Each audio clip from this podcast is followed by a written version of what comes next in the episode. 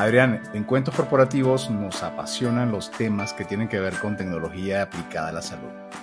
Y en varios episodios hemos hecho referencia a PropTechs, HealthTechs e incluso BioNFTs. Sin embargo, hasta ahora no habíamos tenido la oportunidad de platicar con una empresa especializada en telesalud. Según la consultora Mordor Intelligence, se espera que el tamaño del mercado de telemedicina crezca de 151 mil millones de dólares en 2023 a 290 mil millones de dólares para el 2028. ¿Qué te parece? La verdad es que con la pandemia es un sector que se puso en pleno auge y bueno, por eso también eh, resulta que los reguladores trabajan para pues identificar y eliminar silos de datos en lo que tiene que ver con inteligencia artificial y salud digital, sobre todo para promover la innovación. Por ejemplo, Estados Unidos ya ha aprobado una legislación para permitir un flujo de datos más fluido, mientras que la Unión Europea integró los datos entre los Estados miembros para permitir el intercambio de registros electrónicos de salud a través de las fronteras durante la pandemia de COVID-19. Según un estudio de Health Affairs de septiembre de 2022, en la pandemia, la pandemia de COVID, un pequeño grupo de médicos de atención primaria se, hicieron responsables del aumento de más de cuatro veces del uso de la monitorización remota de pacientes. Las soluciones de telemedicina han demostrado la capacidad de mejorar los resultados de salud en un periodo de alto estrés como fue la pandemia del COVID. Y al integrarse con los servicios de atención médica convencionales, se espera que aumente aún más la demanda de estos servicios. Pero Adrián, yo creo que mejor dejamos que sea un especialista en la materia quien nos cuente más acerca de esta tecnología. Y para hacerlo, vamos a decir, como siempre, nuestras palabras mágicas. Había una vez una joven catalana, amante del voleibol y de los viajes con amigos. A ella le gustaba, o le gusta más bien, tocar la guitarra y pasarla bien con su familia. Estudió Administración de Negocios en el ESADE de Barcelona y realizó un MBA en la Universidad de California y otro en la Columbia Business School. Nuestra invitada, Karina Reverter, comenzó en el mundo laboral desde su natal Barcelona, primero con Hewlett Packard, luego con BNP Paribas, y después de un breve paso por Nueva York se muda a Madrid, primero para incursionar en el mundo del private equity y finalmente para ser parte de la famosa consultora McKinsey. A partir del año 2011, los desafíos profesionales de Karina la llevaron a puntos muy distantes alrededor del mundo.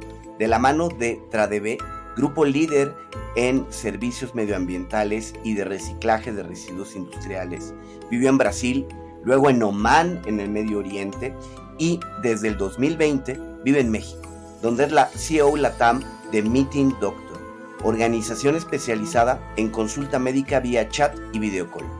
Karina, bienvenida a Cuentos Corporativos. Es un gusto tenerte con nosotros. Hola, buenas, buenos días. Muchas gracias a Cuentos Corporativos por invitarme a esta sesión y un saludo a toda la audiencia que nos esté escuchando. Bueno, Karina, yo estoy muy contento de tenerte con nosotros, primero porque tuve la oportunidad de conocerte el año pasado, eh, en un evento donde había mucha gente de recursos humanos.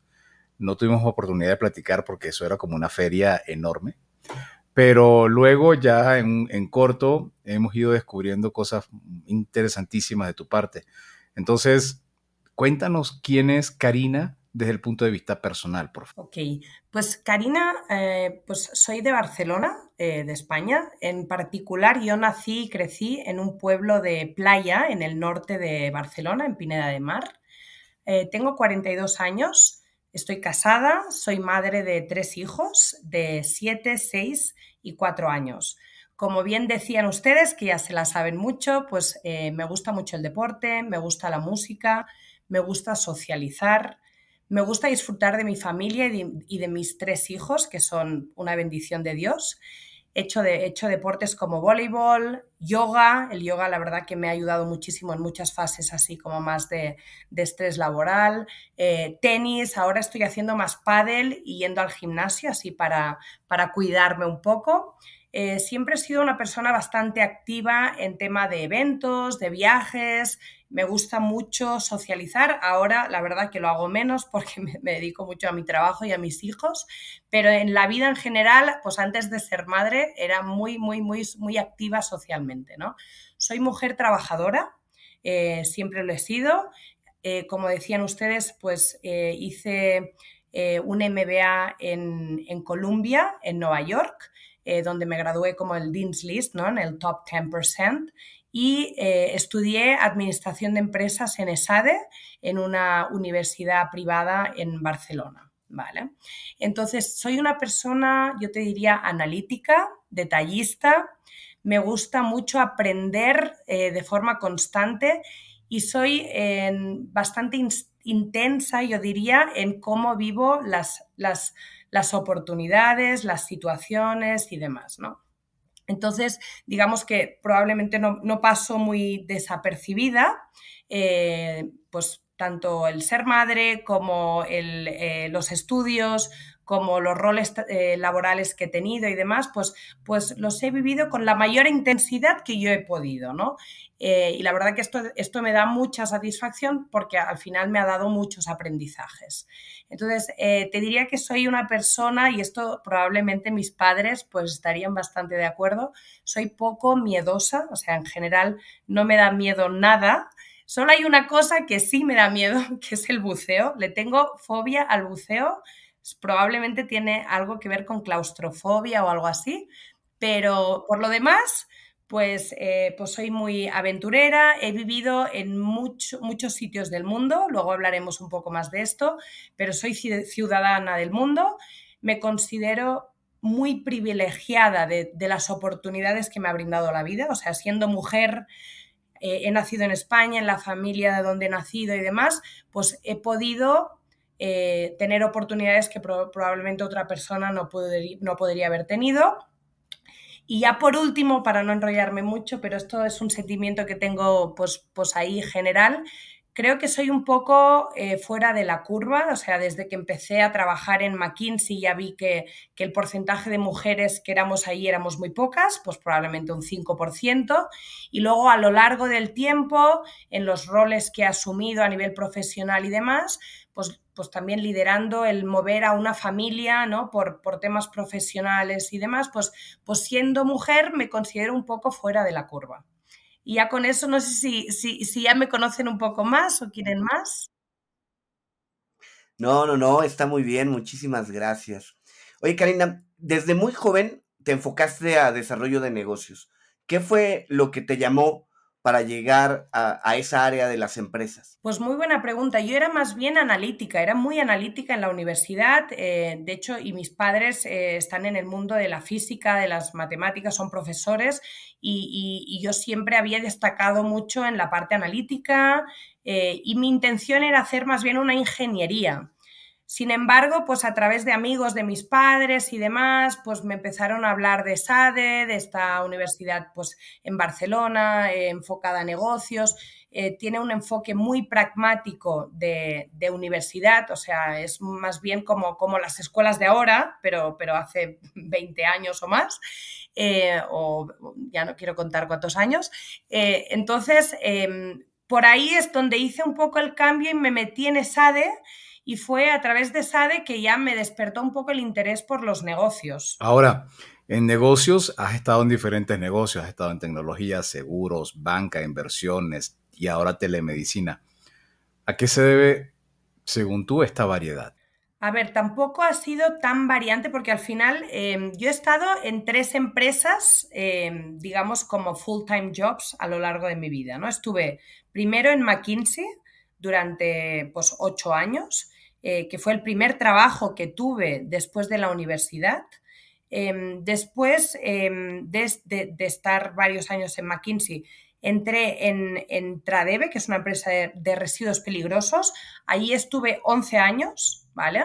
Y desde 2020 estoy en Meeting Doctors, eh, que es una empresa de telemedicina, con lo cual este, estoy en el sector salud y tecnología, ¿no?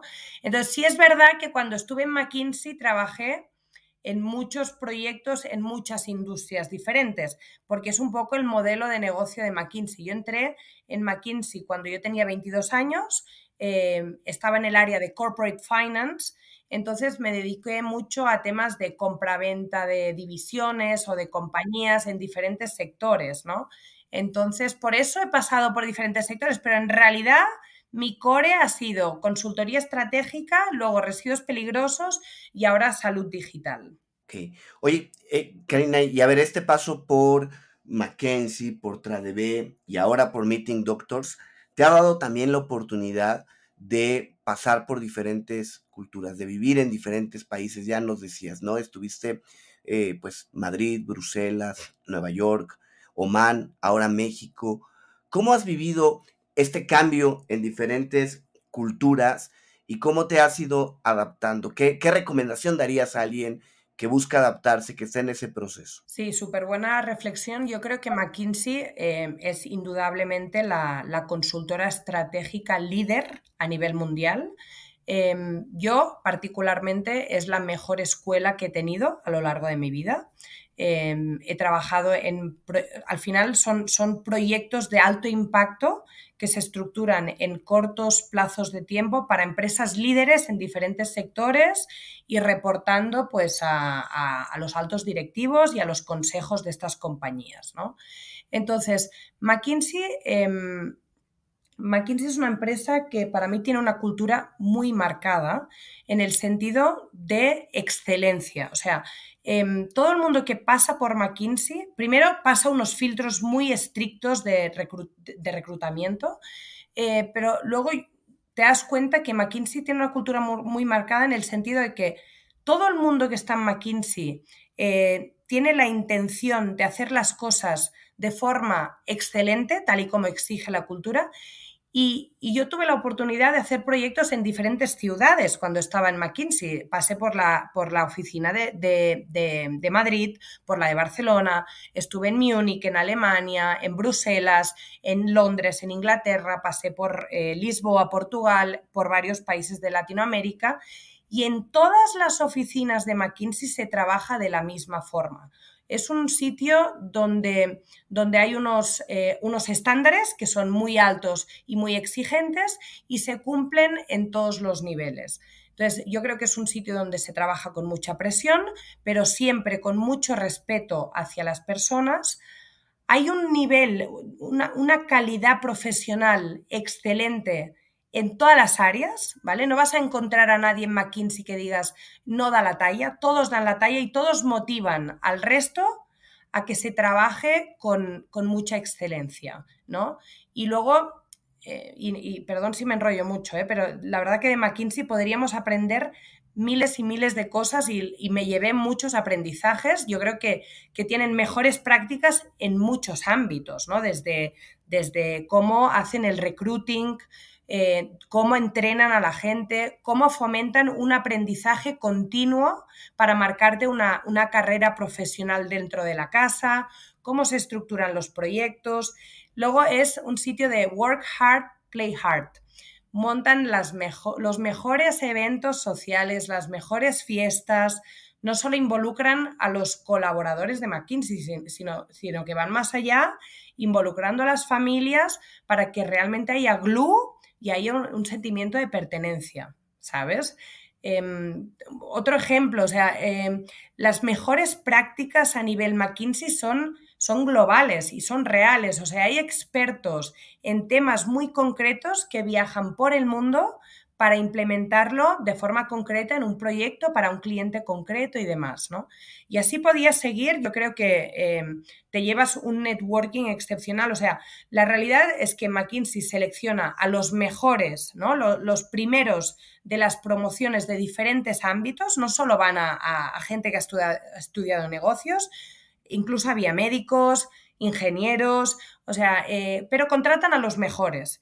Y al final, con el tiempo, me he dado cuenta que la red de contactos de McKinsey tiene un valor increíble, ¿no? Porque acaban siendo pues, consejeros, directivos, de, de eh, CEOs, eh, fundadores de compañías de gran impacto. Ahora, en el caso de McKinsey, me llama la atención que muchas de las personas que mm, pasan a ser cabeza de startups o co-founders o co-CEOs vienen de la escuela de McKinsey. ¿Tú por qué crees, Cari, que pasa eso? ¿Qué, les da McKinsey a ustedes que les permite eh, generar esa seguridad a fondos de inversión y a co-founders para que sean las cabezas y lleven las riendas de estos negocios? Súper buena pregunta. Mira, si quieres, eh, dejando un poco de lado cuando, cuando estuve en McKinsey en Europa, creo que Europa pues, tiene una cultura un poco más unificada. Eh, te puedo hablar más en particular de mis últimos 12, 12 años de, experiencia. Yo estuve eh, cuatro años de CEO en Brasil con la empresa de tratamiento de residuos peligrosos. Eh, después de estos cuatro años me mandaron a Oman. Allí estuve eh, como CEO de la compañía en Oman, liderando la implementación de un contrato de cinco años con la, con la petrolera del país, ¿vale? Eh, para tratar millones y millones de toneladas en, todo el país. Y desde el 2020 estoy aquí en México, ¿no? De vuelta a Latinoamérica, liderando Meeting Doctors aquí en Latinoamérica. Entonces, yo diría, bueno, primero viajar es, es, es para mí eh, es una, es una experiencia única. Yo creo que eh, el viajar te hace, pues, obligatoriamente conocer gente nueva, conocer sitios nuevos, conocer culturas nuevas, eh, comidas nuevas, y esto es, es un aprendizaje continuo, ¿no? Entonces yo lo recomiendo 100%. Eh, lo repetiría mil veces que, lo, que me lo plantearan, pues, pues me plantearía seguir viajando. Eh, Latinoamérica y Oriente Medio son, son polos totalmente opuestos. Yo en Sao Paulo, en Ciudad de México, pues, pues hay un sinfín de oportunidades de ocio, de teatro, de, viajes, de gastronomía, ¿no? Eh, también por otro lado, pues pues son lugares relativamente poco seguros, ¿no? Sabemos las cosas que ocurren por Latinoamérica.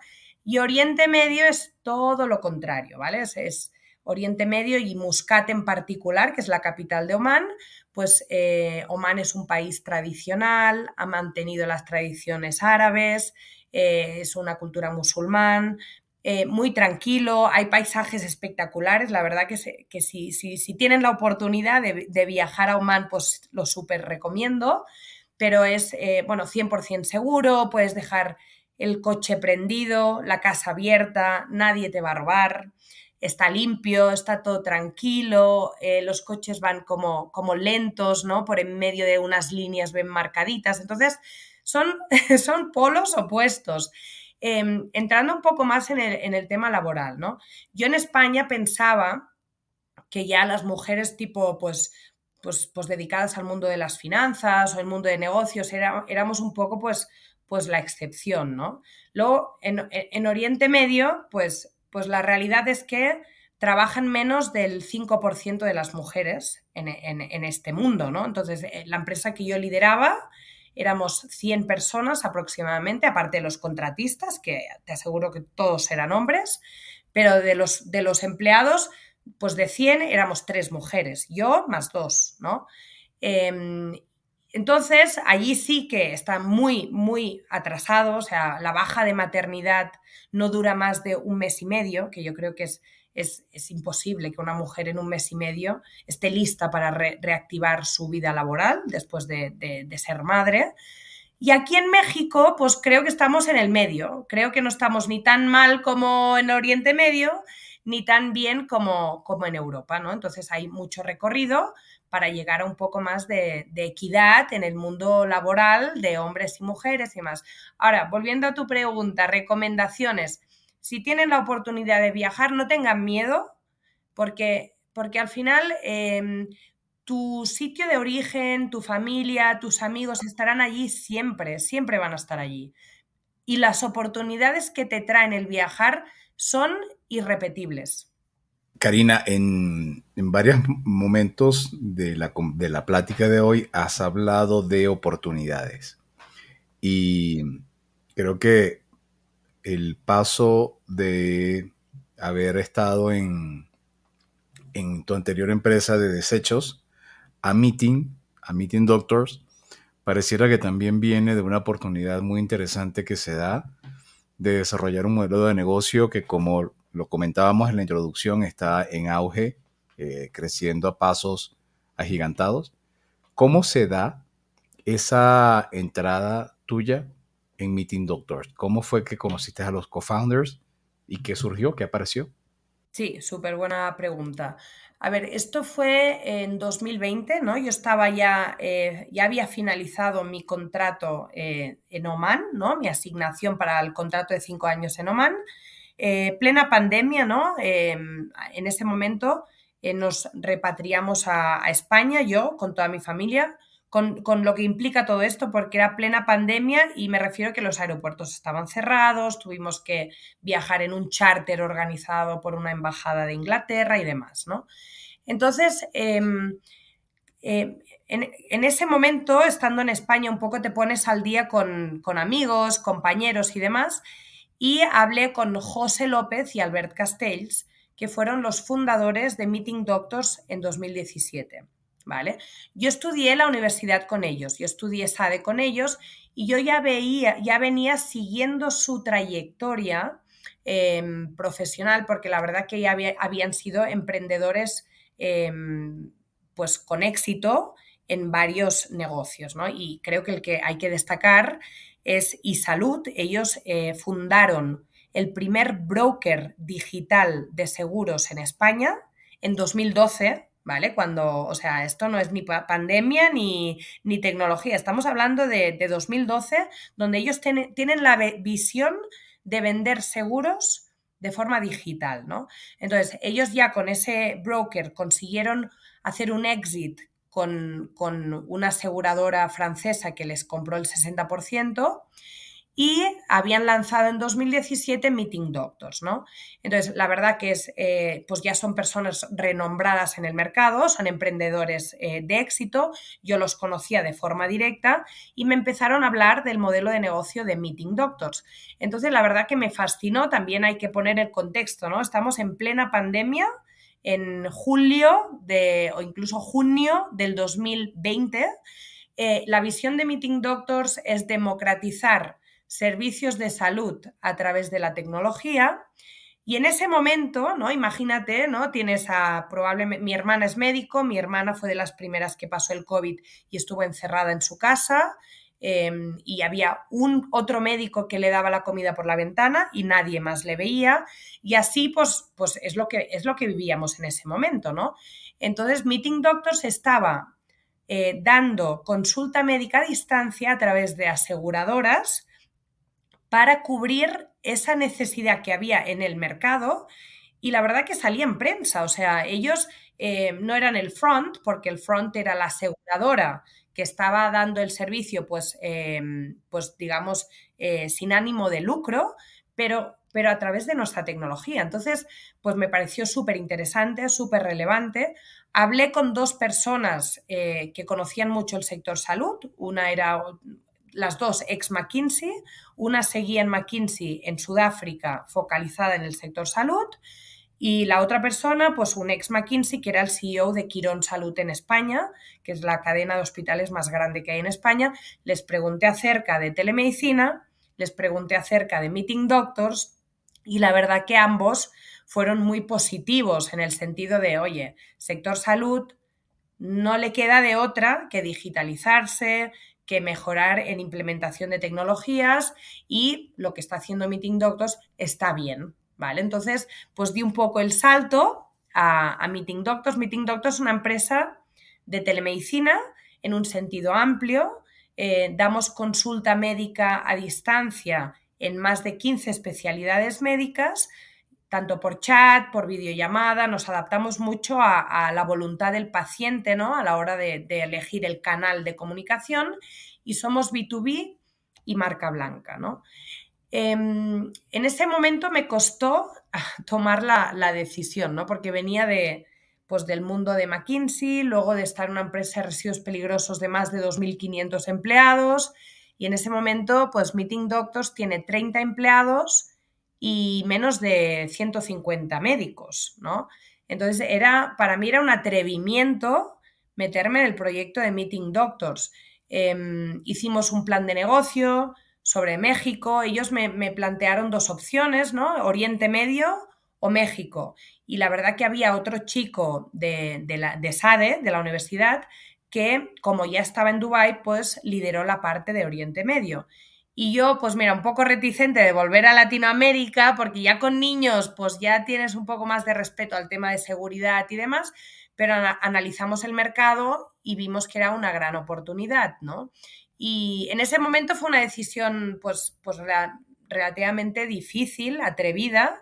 Visto atrás, pues, pues la verdad que estuvo muy bien esa decisión, ¿no? Porque, porque de hecho, em, Adolfo conoce el mercado, pues sabemos que México tiene unos servicios de salud pues, de difícil acceso para la población de México, tiene una penetración del seguro de, salud eh, privado relativamente bajo, muy bajo, y luego el, sector público no es un sector que atienda bien las necesidades de salud de la población, y se juntan varios factores, ¿no? Desde un regulador que obliga a las empresas privadas a que, a que cuiden de la salud de sus colaboradores y, y allí pues entramos anillo al dedo. Entonces, visto atrás fue una buena decisión, en 2020 pues fue muy atrevida, ¿vale? Ok. Oye, a ver, eh, Karina, y platícanos un poco más de la oferta de Meeting Doctors, ¿no? Ya nos dijiste por lo pronto que es B2B y marca blanca, pero déjanos conocer un poco más de todo lo que incluye, pero no lo hagas ahorita, Vamos a una pausa comercial y a nuestro regreso retomamos este tema. Hola, soy Adolfo Álvarez, cofundador de Equilibra, la plataforma que le permite a las empresas consolidar sus programas de bienestar corporativo para apoyar a sus colaboradores. En Equilibra encontrarás masterclasses en habilidades socioemocionales, orientación sobre finanzas personales con la participación de especialistas y programas de actividad física en diferentes niveles. Visítanos en www.equilibraconk.mx. Karina, ya nos comentabas cómo llegaste o llegó Meeting Doctors a tu vida, ¿no? Cualquiera de las dos opciones. Pero platícanos un poco más ahora de la oferta que tienen, eh, qué es lo que proponen o lo que ofrecen a las empresas. Muy bien. A ver, Meeting Doctors eh, nació en 2017 con una tecnología propia, ¿no? Entonces, esto ya es un diferencial importante. La tecnología es propia y no dependemos de un tercero para, hacer las implementaciones en los clientes y demás, ¿no? Entonces, eh, tenemos una tecnología que nos permite dar el servicio en, en diferentes canales, ¿no? En aplicaciones, en webs, somos marca blanca, con lo cual podemos estar integrados dentro de la aplicación del cliente o la web del cliente con su branding, ¿vale? Y tenemos em, un servicio de Quick Answer. Un diferencial de Meeting Doctors es que aseguramos que en menos de dos minutos vamos a atender la solicitud del cliente.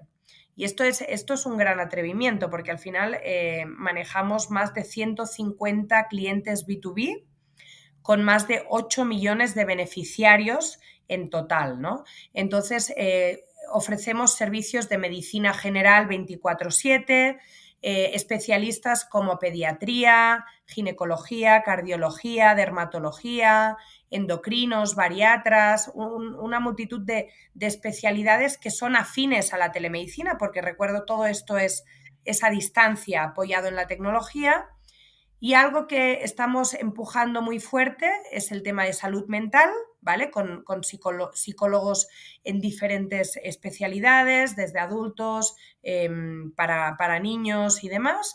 Y luego temas de nutrición, de em, entrenador personal, sexología, planes más de prevención, de bienestar.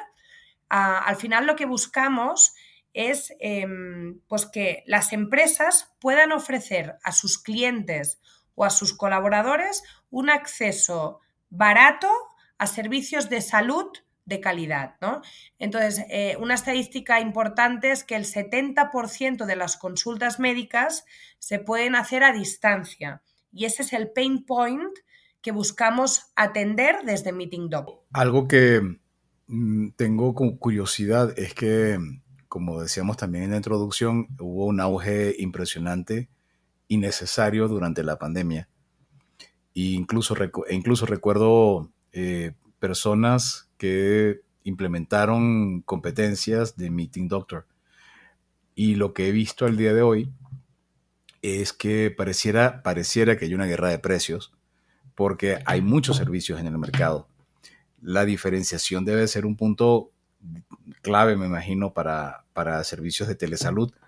¿Hacia dónde sientes que se va a perfilar eh, estas empresas? Porque yo tengo la percepción de que cuando hay un mercado que hay demasiadas, en un momento todo empieza como a, a reducirse y van a quedar las que tengan mayor evolución tecnológica, mejor oferta de valor, etcétera. Sí, es súper buen punto. Yo creo que la pandemia eh, no solo trajo players de telemedicina por el hecho de que, de que, de que encajaba bien en ese momento, también hubo un, auge ¿no? de startups y de financiación que promovió como muchos, muchos modelos de negocio. Y el año pasado ya vimos que el mercado cambió. ¿no? 2023 fue un mercado muy seco en cuanto a financiación y demás.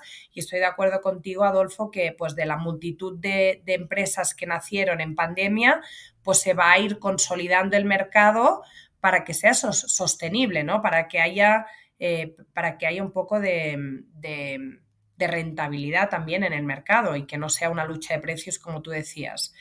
A ver, nosotros, además de, Meeting Doctors, un tema a destacar, en 2020 lanzamos em, dos áreas especializadas diferentes que son Meeting Lawyers, em, con abogados, coaches financieros, gestoría, para atender otras necesidades que no tienen que ver con el tema médico, y meeting vets, que son veterinarios para atender a las mascotas. Entonces, eran verticales profesionales que podían apalancar muy bien la tecnología de Meeting Doctors. Eh, seguimos siendo especialistas, ¿vale? Porque cada uno de estas verticales está con su propia sociedad, su propia dirección, la tecnología cada uno la ha derivado hacia donde ha necesitado, ¿no? Para atender bien a esos, a esos casos de uso. Pero eso ya es un punto que nos diferencia el sentido de eh, haber escalado la tecnología más allá del sector salud. Y esto pues vino porque varias aseguradoras con las que trabajábamos pues también tenían necesidades en el aspecto pues legal, en el aspecto de veterinarios, eh, gestoría y demás, ¿no? Esto ya es un factor que nos diferencia, ¿vale? Porque si un, player como un corporativo o una aseguradora se plantea un, un proveedor no solo para telemedicina, sino para otros eh, servicios como estos, pues la verdad que tiene mucho, mucha sinergia trabajar con nosotros, porque con una sola integración le podemos dar diferentes servicios a diferentes clientes de su, de su portfolio, ¿no? Luego creo que nuestra tecnología está muy escalada, o sea, nosotros nacimos en 2017, eh, hacer tecnología no es fácil, eh, es, muy atrevido, ¿no? Cuando alguien viene y dice, no, yo voy a hacer esta tecnología para hacer esto y con 200 mil dólares en medio año me pongo a operar. Esto no existe. O sea, la tecnología es compleja, cumplir las leyes de protección de datos. Nosotros, eh, naciendo en, España, pues cumplimos GDPR de la Unión Europea. No es nada fácil hacer una, una tecnología que sea escalable, que cumpla regulaciones. Entonces, yo creo que en eso también nos diferenciamos de la competencia, porque, porque tenemos ya conectados a más de 8 millones de beneficiarios a través de las diferentes empresas clientes que nos contratan. ¿vale? Esto también nos ha permitido tener un abanico de servicios mucho más amplio, porque desde Meeting Doctors podemos ofrecer, ofrecemos más de 15 especialidades médicas a la palma de tu mano en menos de, dos minutos. Yo lo que veo de los competidores así más recientes en México es que se centran pues tal vez en medicina general y nutrición, algunos le agregan psicología, le están agregando pediatría, pero nosotros, nosotros tenemos un coste fijo muy alto en costes médicos para que esto sea posible. Y esto o tienes una escala o no te lo puedes permitir, ¿no? Em, entonces, bueno, luego que somos marca blanca, que funcionamos tanto en app como en web, creo que hay, players en el mercado que solo funcionan en web y estás en la app y te derivan a una web, luego te están, pues, pues te estás esperando 50 minutos hasta que te atiendan. Estos son los factores que, no sé, que me surgen así más, inmediatos para diferenciar meeting doctors. Y yo creo que efectivamente va a haber una consolidación de mercado. Ya lo hemos visto, ya hemos visto players que están buscando alianzas, estrategias, unirse con competidores y demás para, para sobrevivir. Oye, Karina, como directora general en México, seguramente hay muchos temas de los que te haces cargo, muchos temas que, que ves. Si tú me dijeras, en la última semana, ¿qué es lo que te ha quitado el sueño? ¿Qué es lo que no te deja dormir? Y obviamente no se vale que sean los hijos. En relación al trabajo, ¿qué es lo que no te deja dormir? Me gustaría que fueran los hijos. Adrián, me encantaría que mi preocupación fueran mis hijos, pero, pero no, la verdad que, em, mira, eh, es una muy buena pregunta. Yo soy multitasking, o sea, desde que entré en, Meeting Doctors no vale ya esto de soy CEO y, y lo delego todo, ¿no? Em, aquí me arremango y me, arremango en todos los aspectos, desde temas de contabilidad, temas de facturación a clientes, relación con clientes, eh, em, temas de tecnología. Yo no, o sea, no, no, soy naturalmente conocedora de tecnología, pero he aprendido mucho para poder arremangarme y entender eh, por dónde van esos aspectos. Entonces, en la última semana yo te diría, mira, como estamos en enero, pues en enero uno piensa en cumplir el 2024, ¿no? Entonces, eh, pues cada año nos, planteamos planes de negocio bastante agresivos. Y eso, mm, a eso también me quería mover. Eh, veía una noticia el año pasado que Meeting Doctor eh, está esperando un facturar, creo que cerca de 9 mil millones de dólares, un monto en verdad importante. No, no, no, 9 mil millones ya me gustaría. No, no, no, no. A ver, te, rectifico, Adolfo. Eh, Meeting Doctors a nivel global estamos ya facturando por encima de 8 millones de euros. ¿vale? Eh, la empresa nació en 2017. Ya me gustaría que estuviéramos en 9 mil millones, pero Adolfo, no ese es el... Eh, igual, igual lo estabas pensando en pesos mexicanos. No, no, no, de hecho tienes toda la razón. De hecho, mi error fue que se me fue un mil de más, pero veo que la, dice la nota, la firma de atención en línea prevé facturar 9 millones, me imagino en 2004, 2024. Y, y eso es, eh, digamos, este año, con lo que has platicado y con lo que estás perfilando, de aquí a cinco años, de aquí ya estaríamos ya rozando el 2030 tú que eres una persona muy analítica, ¿cómo ves el futuro de Meeting Doctors? esta es una pregunta muy difícil, ¿eh, Adolfo? Pero bueno, me voy a atrever a, dar mis opiniones. Eh, a ver, nosotros, em, Meeting Doctors siempre se ha enfocado en ser em, operador de nicho, ¿no? De, telemedicina. Entonces nos asociamos con, con otras empresas para, em, para que ellos ofrezcan todo el abanico de servicios y nosotros nos seguimos centrando en nuestra especialidad, que es la telemedicina. Yo creo que em, mi, intuición me dice que en los próximos años tendremos que atrevernos a hacer más cosas, ¿vale? Porque, em, pues porque el mercado solía, el mercado de salud solía ser totalmente presencial, ¿vale? En pandemia aprendimos que se, podía, se podían hacer cosas eh, online y a distancia y lo que estamos viendo es que eh, estos dos mundos tienen que integrarse, o sea, em, el mundo online no puede ir por un lado y el presencial por otro. Entonces, esto o exige una interoperabilidad entre, entre los players de una forma muy, muy, muy smooth, ¿no? muy, muy limpia, o exige que cada vez más pues, pues los operadores tendamos a ofrecer más servicios que combinen el presencial y el online.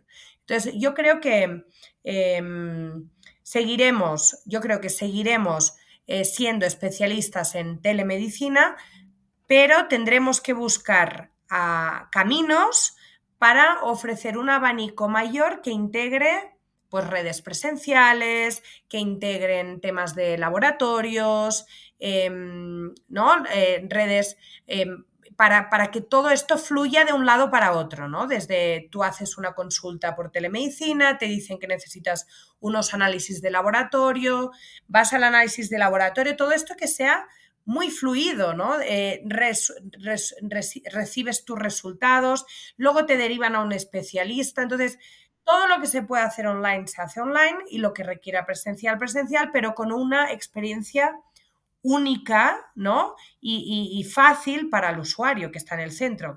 Oye, Karina, em, tengo la impresión de que al menos en México, todo esto de la telemedicina, pues llega a un pequeño nicho de personas, ¿no? Y que el número grande de la población en México todavía está muy alejado, no solo de telemedicina, sino en general de digitalización, de todo este tipo de, nuevas tecnologías.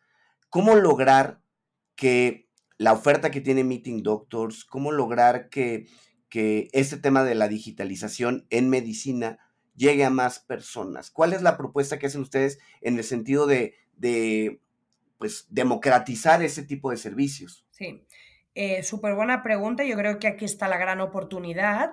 Em, efectivamente, cada vez hay más concentración de los doctores, ¿no? de, los recursos médicos en las grandes ciudades y la verdad que cada vez es más difícil pues, para, para zonas alejadas pues, tener acceso a servicios de salud.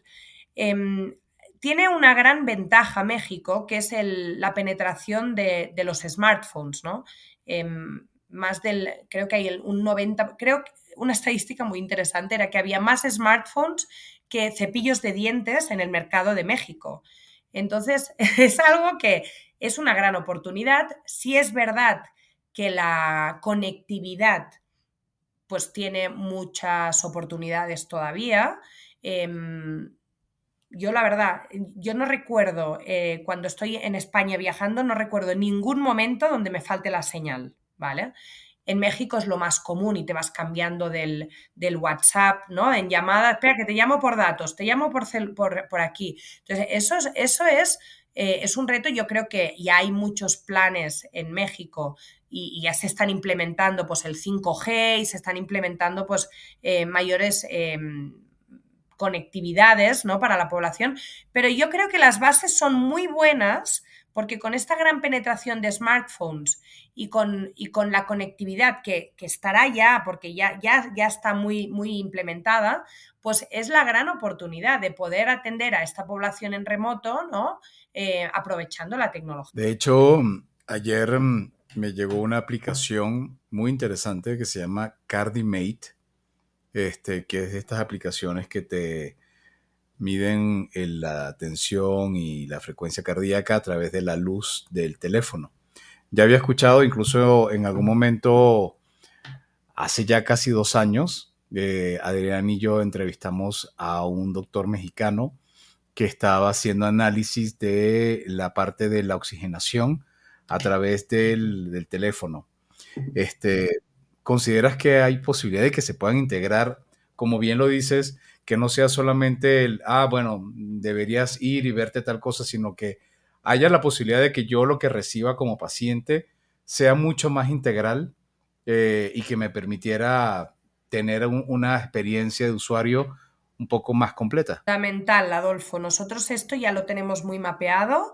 Es verdad que hay mercados más avanzados que otros en los que le llaman los wearables, ¿no? Los wearables son estos aparatos médicos que te permiten pues, medir a distancia los signos vitales del paciente. Nosotros esto ya lo tenemos implementado en algunos proyectos en España.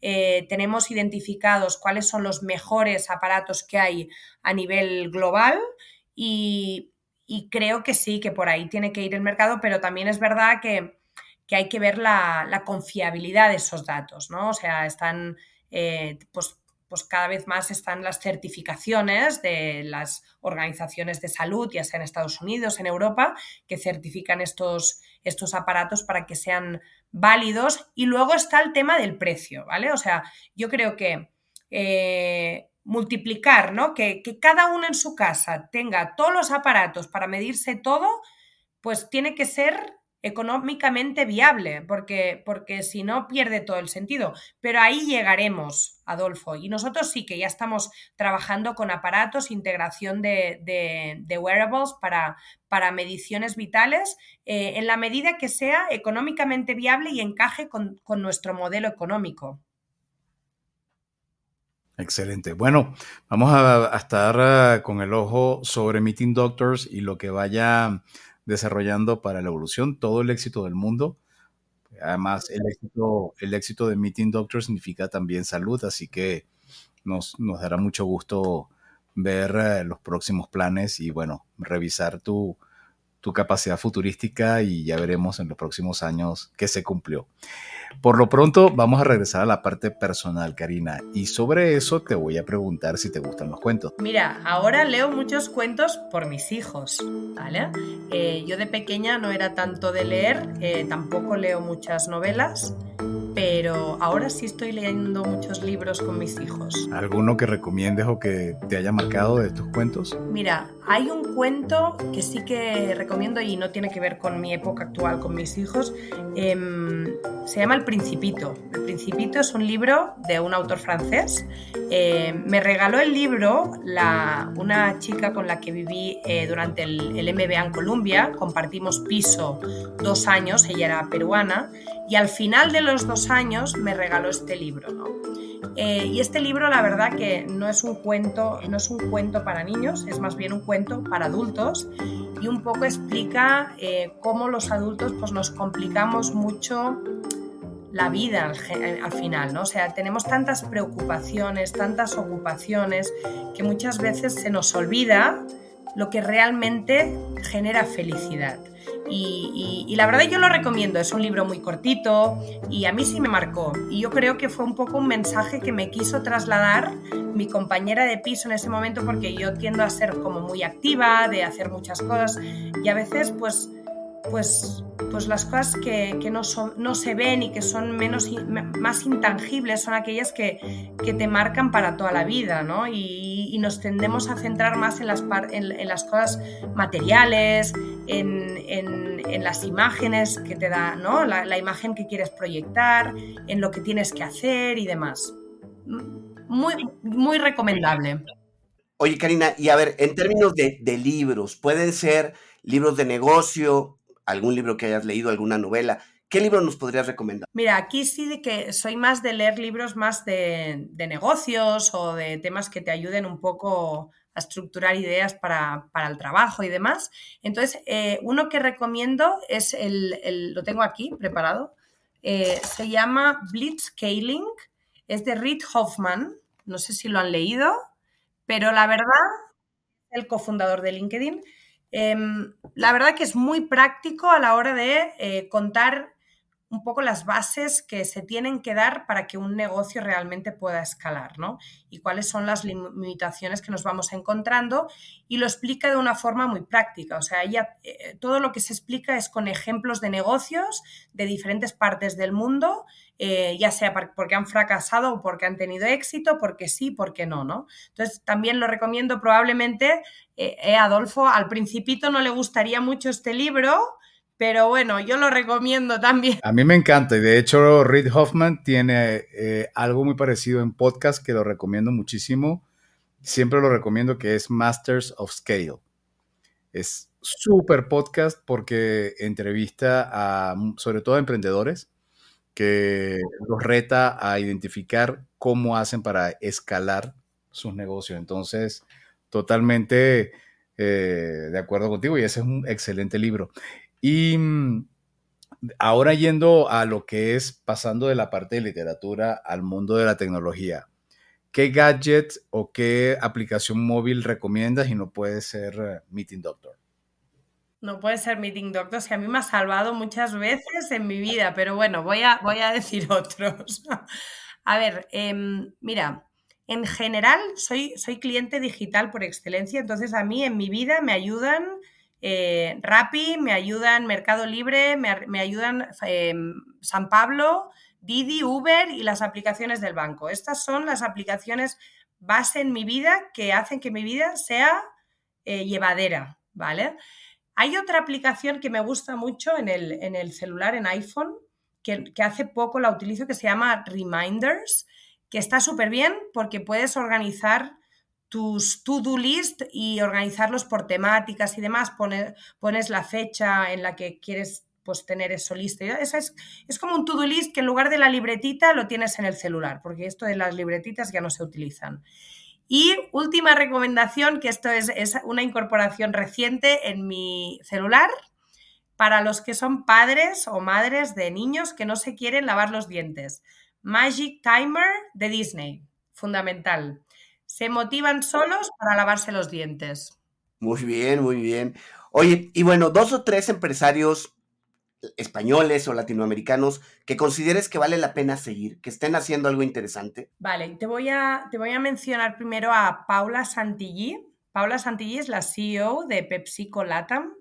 Em, bueno, tenemos el placer de, de, trabajar con ellos, pero además yo sigo mucho todo lo que hace Paula y, es una mujer que además de asumir un rol muy relevante, eh, no para de viajar, no para de empatizar con diferentes áreas del negocio en diferentes países, eh, la ves en diferentes niveles de, conversación. Entonces, para mí es un, es un 10 de, mujer emprendedora, cómo está consiguiendo liderar el, negocio, ¿no?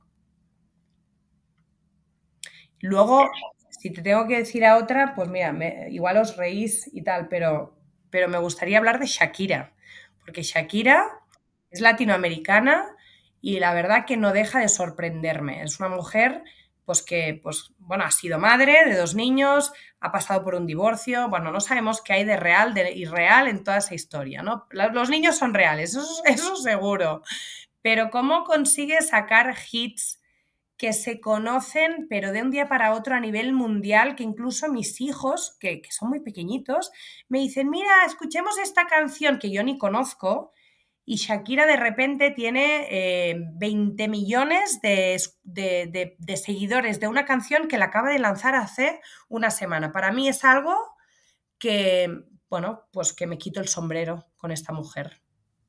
Yo lo que tendría miedo tanto de Shakira como de Taylor Swift es ser pareja de alguna de las dos, porque como te portes mal, te sacan una canción y bueno, hasta ahí llega. Em, si alguien quisiera conectar contigo, Karina, ¿cuál es el canal, el medio que recomiendas tanto contigo como con Meeting Doctors? Yo recomiendo pues eh, la, web de Meeting Doctors, ahí tiene un, punto de contacto y también LinkedIn. Si me quieren buscar por LinkedIn, está, estoy como Karina Reverter con C, que aquí en Latinoamérica Karina lo escriben con K, yo lo escribo con C, eh, y por ahí pues les atendemos a todos. Oye, Karina, y bueno, ¿algún mensaje final que quieras compartir con nuestros escuchas? Bueno, primero agradecerles a todos por escucharnos, ¿no? Que no, que no es poco. Y yo diría que em, mi, recomendación para, asumiendo que son personas pues, pues con, con pues, pues jóvenes o con ganas de emprender, con, ganas de asumir, eh, de crecer profesionalmente y demás, yo hablaría de que hay que tener mucha perseverancia en cualquier cosa que se haga, mucha perseverancia, em, mucha resiliencia, hay que persistir y resistir a todo lo que se venga, las cosas no son fáciles, pero con, con perseverancia y mucho trabajo las cosas van, van saliendo y aprendizaje continuo, o sea, em, no dejemos de aprender. Para, los tiempos cambian muy rápido eh, hemos visto cómo la tecnología pues, nos ha cambiado las formas con las que vivimos y consumimos en el mercado, pues tenemos que seguir aprendiendo, si no nos, nos quedaremos atrás. Y como dicen, em, la suerte tiene que venir cuando estás trabajando. O sea, eh, no hay suerte que venga sin, mucho esfuerzo, sin mucha perseverancia. Tenemos que estar ahí para que el golpe de suerte nos ayude, pero que no dependamos de la suerte. Excelente. Bueno, muchísimas gracias, Karina, por habernos acompañado. En verdad, todo el éxito del mundo en, tu emprendimiento y en todo es lo que estás logrando en México y en América Latina. Y gracias a ustedes por habernos acompañado. Si les gustó este episodio, por favor, entren en su teléfono a la aplicación donde lo estén escuchando, bien sea Spotify o bien sea Apple Podcast, y ayúdennos calificándonos con 5 estrellas. Escúchenos en Cuentos Corporativos Radio, a través de la señal digital de Radio Mex, la radio de hoy. Martes y jueves de 8 a 9 de la noche, hora de la Ciudad de México en www.radiomex.com.mx. Puedes suscribirte a nuestro newsletter, donde vas a conocer más sobre nuestros invitados y las recomendaciones que nos dan. Entra en cuentoscorporativos.substack.com y ahí podrás suscribirte. Y como siempre decimos, las empresas, sin importar su origen, razón de ser o tamaño, tienen todas algo en común. Están hechas por humanos. Mientras más humanos tienen, más historias que contar. Todo cuento empieza con una vía una vez. Nos escuchamos en el próximo episodio. Karina, muchísimas gracias por habernos